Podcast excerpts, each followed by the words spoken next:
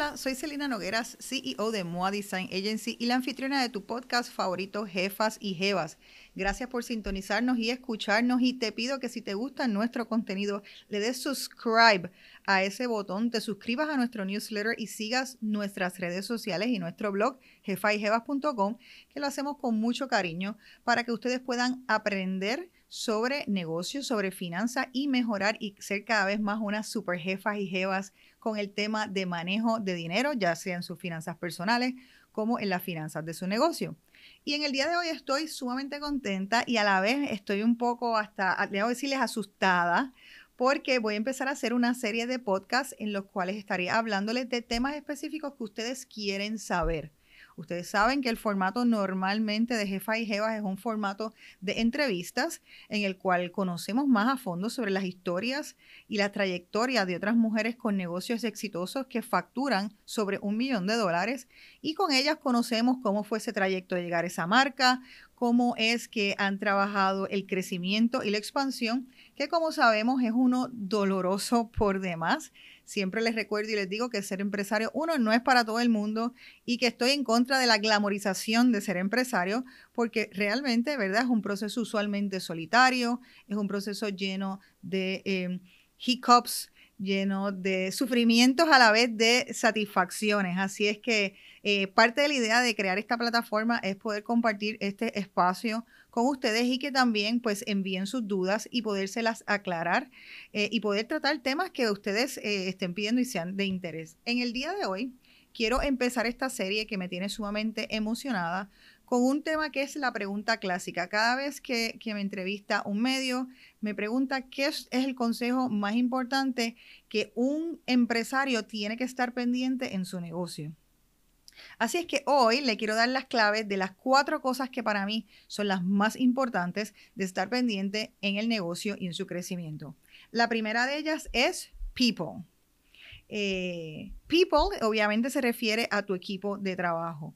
Eh, algunas de ustedes puede ser que todavía estén en unas etapas en las que son solopreneurs, o sea que ese momento de, de, yo lo fabrico, yo lo promuevo, yo lo favorezco, todas hemos pasado por él en algún momento dado, pero llega un momento entonces que uno tiene que ampliar su equipo de trabajo y realmente un equipo de trabajo puede desde elevarte a destruirte el negocio.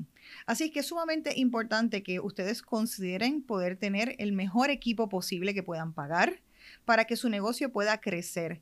Em, la cultura corporativa para mí es una de las cosas más importantes cuando uno está trabajando con crear un equipo de trabajo, porque una de las primeras cosas es que hoy en día las personas quieren sentirse que pertenecen a un lugar que va a, fin con sus valores. Así que es importante no solamente considerar a la persona, pues porque, ¿verdad? somos seres humanos todos, todos tenemos nuestros, nuestros días, tenemos nuestras motivaciones, tenemos las cosas que, que nos quitan la motivación. Y si usted tiene, entonces está en búsqueda de tener ese equipo que crezca la empresa junto con usted, que sea partícipe de su sueño, entonces tiene que encontrar personas afines y crear una cultura corporativa que se ajuste a los valores de usted y que las personas que traigan vayan acorde con esos valores. Así es que people es una de las cosas más importantes. Hay momentos en el crecimiento de una empresa que incluso eh, uno puede traer equipo de management, de cuando la empresa ya está escalando, hay otras preocupaciones con relación al equipo. Y he escuchado de empresarios muy exitosos decir incluso, yo le pago a estas personas que traje nuevas para un C-suite más de lo que me pago a mí mismo. Y son consideraciones importantes cuando uno está escalando el negocio. Así es que el, traer las personas al equipo, el grupo de trabajo que usted trae, la entrevista es una de las cosas más importantes. Eh, tenemos algunos episodios que ustedes pueden revisar en Jefas y Jevas que hablan particularmente con expertos en recursos humanos para saber exactamente qué preguntas se tienen que hacer, qué consideraciones se tienen que tener para traer ese equipo. Y lo más importante que le estaba contando es que las empresas son, ¿verdad? Como los seres humanos pasan por diferentes etapas, pasan por diferentes momentos de crecimiento y asimismo el equipo que usted trae en diferentes momentos es sumamente importante. Eh, así es que esa gente, la gente y esa cultura es una de las primeras cosas que es importante porque puede ser determinante para si la empresa crece o se tarda más en crecer o la empresa se queda estancada. El segundo tema que le diría es eh, cash. Eh, el, el, cash, eh, tenemos una relación, es importante si usted es empresario, que usted mejore su relación con el dinero, que usted se dedique a entender y se dedique a dominar la relación con el dinero. Eh, a mí no me gustaría pensar de empresarios que le, delegan completamente la parte de dinero a sus contables, que empresarios que dicen, no, no, es que yo de números no sé. Eh, yo les, mi sugerencia y mi consejo a esas personas es, si usted de verdad es una persona que no tiene una buena relación con el dinero en su vida personal, si usted, eh, por decir, no es bueno en matemáticas, no sabe hacer una proyección, no sabe hacer una tabla Excel, entonces usualmente uno se busca un cofundador eh, que funde con usted o una persona que de alguna manera tenga alguna participación en su empresa y que pueda apoyarlo en esta parte. La parte de bregar con el dinero eh, también es algo que puede matar la empresa desde muy temprano en su, en su vida. puede ser que usted tenga un negocio con excelentes eh, potencial, con excelente eh, necesidad de mercado, pero si no está pendiente de su cash, puede ser entonces que en algún momento, ya sea hasta en momentos de bonanza, porque esta es una de las cosas importantes de la relación con el dinero, usted puede tener un momento de mucha bonanza de que su producto se está vendiendo, pero usted no, al usted no tener un entendimiento de ese, lo que se llama ese cash que usted está burning, ¿no? Que está quemando porque la empresa le está pidiendo crecer, pues eso puede hacer incluso que el negocio eh, muera. Así es que es importante poder tener em, una relación de conocimiento. Eh, existen diferentes herramientas, tanto digitales como tablas de Excel, que uno puede hacer para saber qué cosa, qué dinero esté entrando a su cuenta, eh, qué proyecciones tiene de los clientes y obviamente en, la parte de cash el cobro es una de las cosas más importantes. Ustedes no sabrán cuántas veces he estado en live y hay eh, muchas de ustedes que me comentan que se les hace difícil cobrar, que se les hace difícil facturar. Chicas, tenemos que mejorar esa relación. Eh, el, cobrar por el servicio que estamos dando no debe ser algo que les dé pena, que les dé eh, pacho. Eh, es lo más importante y ustedes al convertirse en empresarios, pues ustedes están velando por su negocio. Ustedes incluso tienen otras personas a quien pagarles, por tanto, y, usted no le va a dar pena eh, cuando viene el, momento de esa quincena que tiene que pagar, usted tiene que responder. una de las cosas más importantes, ¿verdad? Como empresaria es que uno, uno no para de trabajar, no para de pensar en esas cosas y, otras personas responden uno le tiene que responder. Eh, así es que es importante poder mantener esos números. Eh, uno de los libros que yo recomiendo, tengo aquí el libro, un libro que ha sido fundamental, que se llama Profit First. Eh, para estas personas particularmente que a lo mejor no tienen tanta disciplina, esto es un método que es bien sencillo de hacer y actually trae muy buenos resultados. esto fue uno de los libros que yo me leí en la pandemia y entonces luego implementé en la empresa y me ha dado excelentes resultados y estoy súper contenta. ¿Qué son las cosas más importantes que mencionan? Pues lo primero que te pide es que tengas, no sé si ustedes han escuchado eh, de algunos asesores en, finanzas personales, que dice que tengas como diferentes buckets que tengas pues tu bucket para comidas, tu bucket para em, carro o para la casa. Y entonces inmediatamente tú cobras, pues tú divides ese dinero en esos buckets, cuestión que no hagas overspending.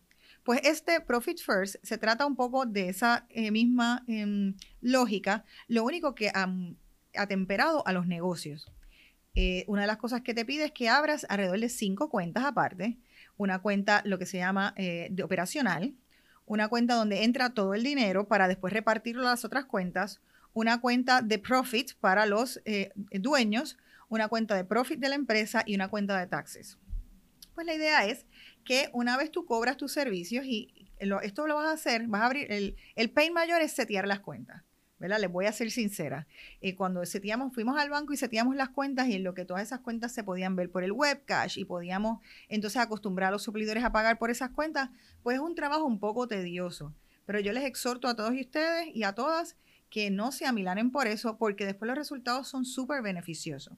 Así es que, ¿qué hacemos entonces? Todo el dinero que vamos a cobrar lo ponemos en la cuenta donde se recibe el dinero. Esa, esa cuenta es solamente el, el, zafacón donde todo ese dinero va a ser recibido.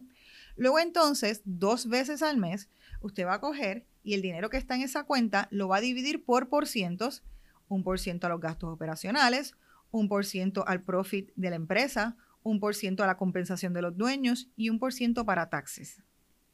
De ese dinero, entonces, la cuenta de gastos operacionales es donde se van los pagos a todos. Y usted va a decir qué por ciento va a cada cual.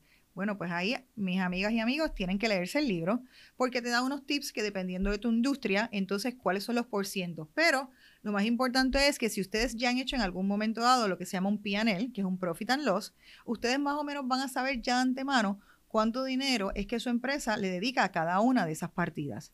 Si no lo ha hecho, no se preocupe, no se friquee, va a empezar con unos porcientos y va a ir viendo. ¿Y qué es lo que hace eso? Eso lo que hace es que puede anticipar y puede separar incluso el profit de los dueños, el profit de la empresa, el dinero para los taxes, para que no tenga que esperar al próximo abril para desembolsar todo el dinero de los taxes, sino que ese dinero ya esté separado en una cuenta. ¿Y qué es lo que sucede luego de eso? Cada quarter, los quarters son cada tres meses, cada quarter entonces usted coge, por ejemplo, y se va a pagar, porque se llama Profit First, esta es la belleza porque usted va a pagarse usted primero. Ah, eso le gustó, ¿verdad que sí? Pues claro que sí, porque usualmente los dueños de negocio, ¿qué es lo que hacemos? Esperamos a fin de año para ver si sobró dinero. ¿Y qué pasa con eso? Pues que a lo mejor sobregastamos porque no de antemano no separamos el dinero para los taxes, no separamos el dinero para que hubiese profit o no separamos el dinero para la compensación de los dueños. Al hacer este método te obliga a separar un dinero específico para cada partida y el juego con esto es que tú vas a ir tratando de hacer un por ciento cada vez más accurate y cada vez te vas a poner una mejor meta para seguir aumentando esos por cientos de profit de la empresa y profit para los, dueños. Así es que es un método que, que, básicamente sigue las reglas básicas de finanzas personales aplicadas al negocio. Luego lo tienen que leer porque además de eso entonces te hace hacer unas cuentas donde tú vas a poner y no las vas a tocar. La mitad, cada quarter, la mitad de ese dinero, entonces lo pagas y lo pasas a otra cuenta que no vas a tocar nunca. So, la idea es, no está, dejas el dinero ahí guardado, pero sabes con cuánto dinero cuenta. Ese para mí ha sido una herramienta fundamental saber porque te hace ver cuánto dinero te estás haciendo en profit. Usualmente en Jefa y Jevas hablamos de em, mujeres que generan un millón de dólares, pero un millón de dólares no es en ganancias personales, no es en ganancias de la empresa, es en facturación.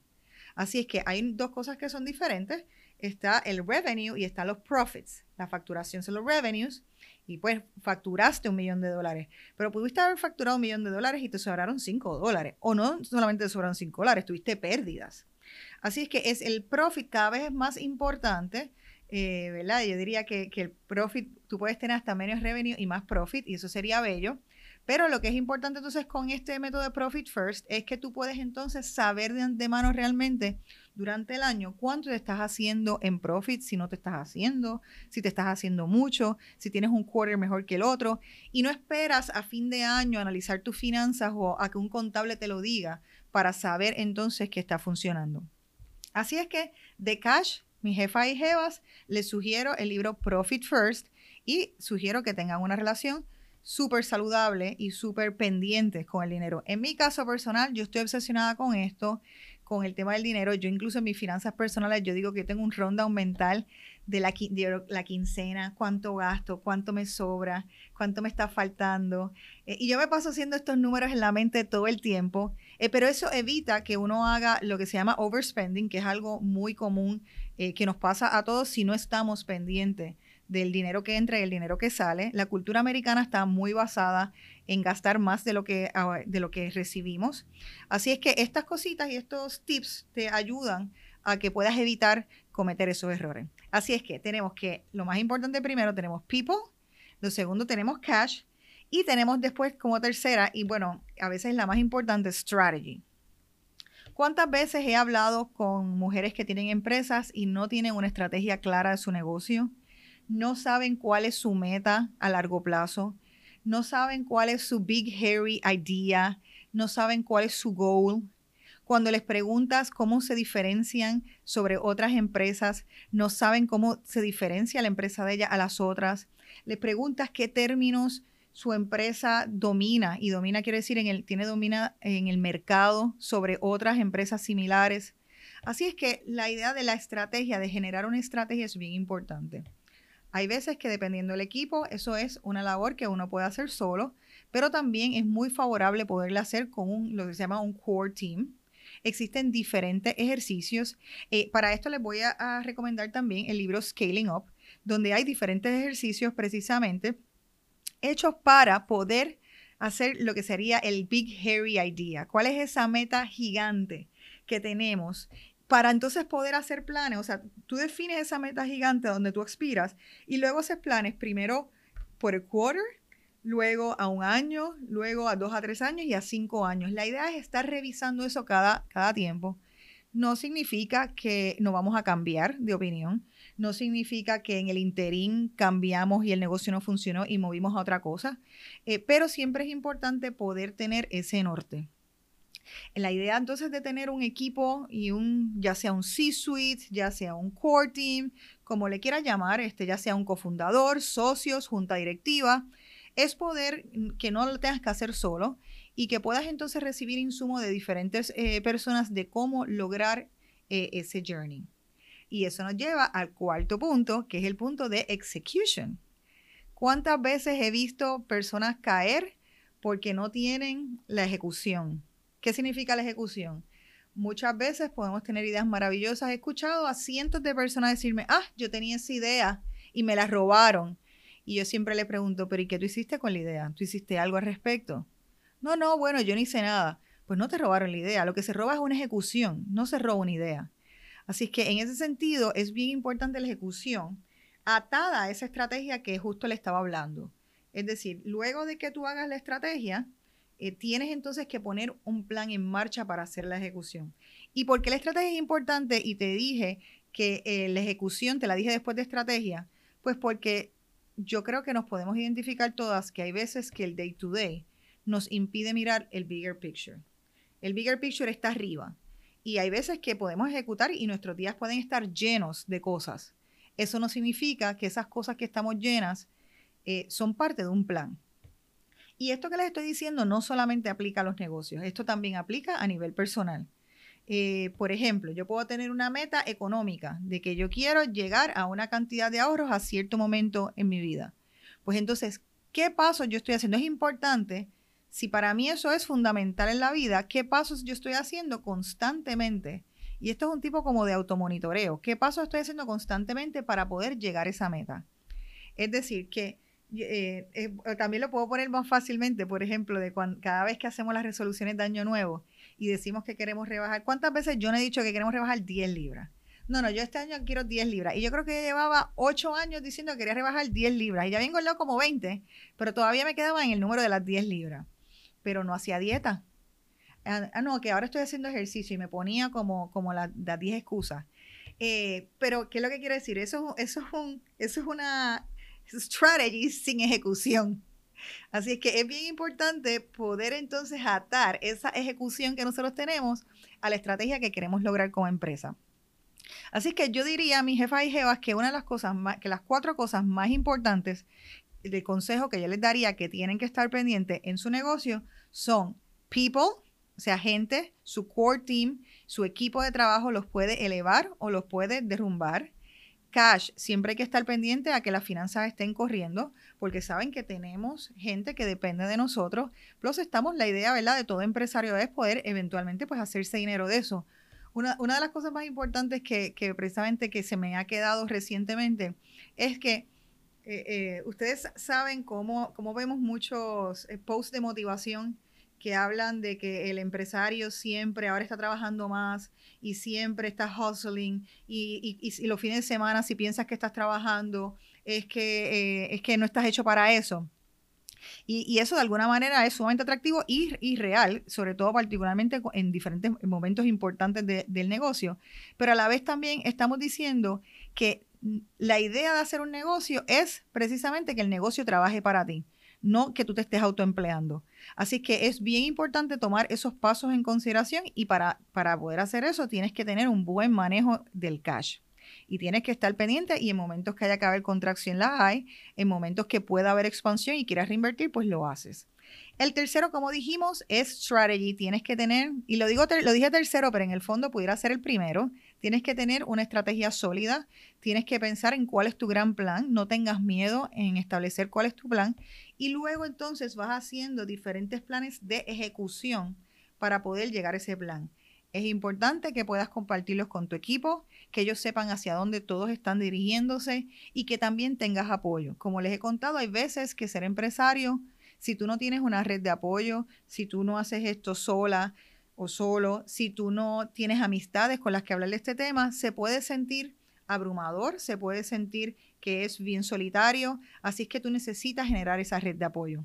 Para esa red de apoyo, sabes que tienes a jefas y jefas también, así es que estamos en la mejor disposición. Tienes 50 episodios para escucharnos en el podcast Jefa y Jevas, que lo puedes ver por Spotify por Apple y también por YouTube. Y a la vez también tenemos un blog jefasyjevas.com. Saben que estamos en las redes y nos pueden enviar sus preguntas. Si te gustó este episodio, por favor, déjanos un comentario, déjanos una pregunta y dale subscribe para seguir haciendo contenido que sea relevante para ti.